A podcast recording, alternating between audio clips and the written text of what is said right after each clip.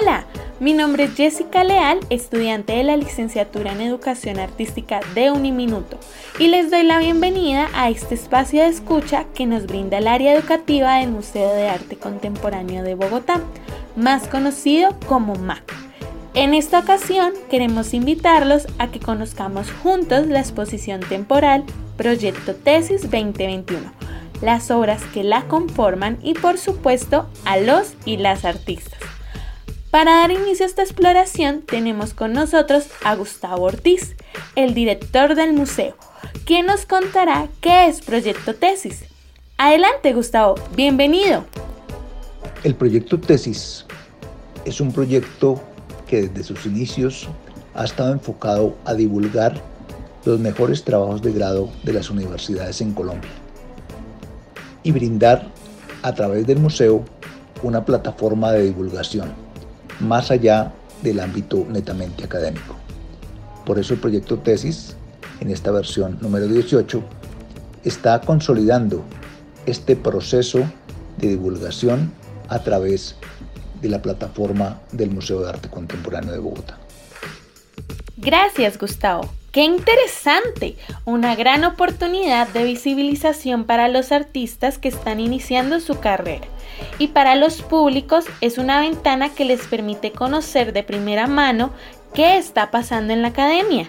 Nuestra artista invitada el día de hoy es Angie Vega, creadora de la obra Serie Azul Morriña, una obra bidimensional compuesta por cuatro cuadros en forma de retratos con forma rectangular, en donde el color azul destaca en el fondo de todas las obras. En todos los retratos podemos observar diferentes protagonistas en el primer plano. En uno de ellos, por ejemplo, encontramos dos mujeres dialogando, una de mediana edad y la otra de tercera edad, acompañadas de una máquina de coser. En otro retrato podemos observar una pareja, un hombre y una mujer de mediana edad realizando la actividad del lavado de la ropa. En el tercer retrato encontramos nuevamente a la pareja, pero esta vez la mujer está apoyada en la ventana mientras descansa y el hombre está subido en una escalera de madera. En el otro retrato podemos observar a la mujer de tercera edad sentada en un sillón individual contemplando a su alrededor.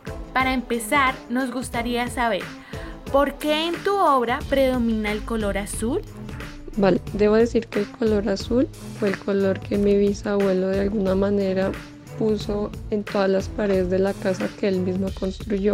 Esa casa él solía hacerlo más o menos cada ocho días cuando él tenía tiempo libre en el trabajo y él decía empecemos a hacer cada ladrillo para esta nueva habitación, para la niña, para el primo, habitaciones que fue arrendando y me parece importante porque también es una manera, no solo que pasó en mi familia, una manera de salir adelante, sino que muchísimas familias tienen esa historia de que los bisabuelos ellos mismos construyeron sus casas con todo su esfuerzo, hicieron lo posible por conseguir cada cosa y esa es una de las, eh, digamos, características que quise representar en la pintura.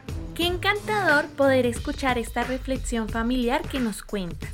Como segunda pregunta, ¿se podría mantener el mismo fascinante resultado de tu obra usando otra técnica? Vale, pues acerca de esta pregunta eh, me parece muy interesante puesto que justo recordé que hay algunos colegas que trabajan temáticas similares desde distintos lenguajes o técnicas algunos desde fotografía, otros performance, otros en video, etc. Y personalmente considero que todas las técnicas tienen cualidades que tenemos que pensar cómo usarlas eh, a favor del tópico que estamos trabajando. En mi caso utilicé la pintura para reconstruir esas memorias que de alguna manera parecían algo efímeras, algo que no se tocaba mucho el tema o se evadía el tema de, del hogar y este tipo de cosas. Probablemente si se hubiera trabajado en otra técnica tendría un enfoque muy distinto, pero me parece que de todos modos hay que seguir explorando nuevas posibilidades para asimismo darle otros significados a la, la obra.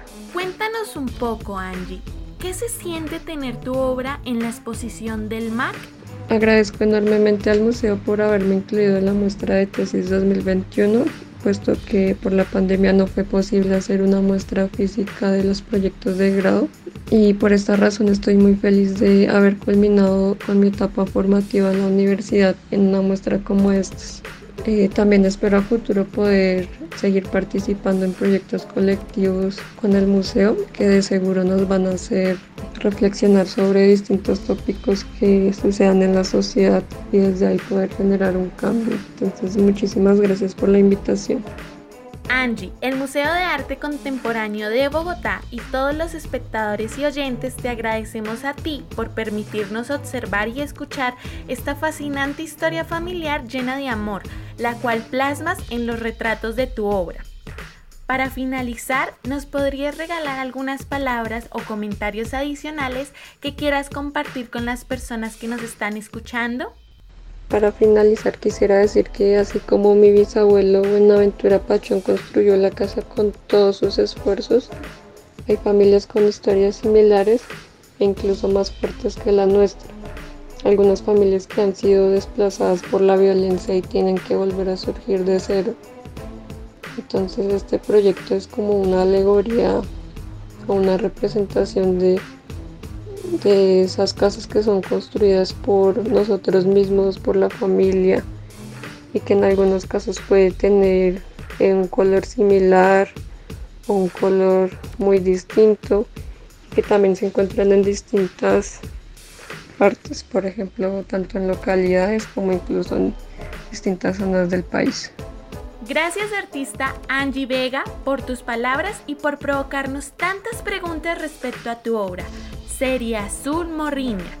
Y a ustedes, gracias por la escucha. Los invitamos a que nos acompañen en el siguiente episodio.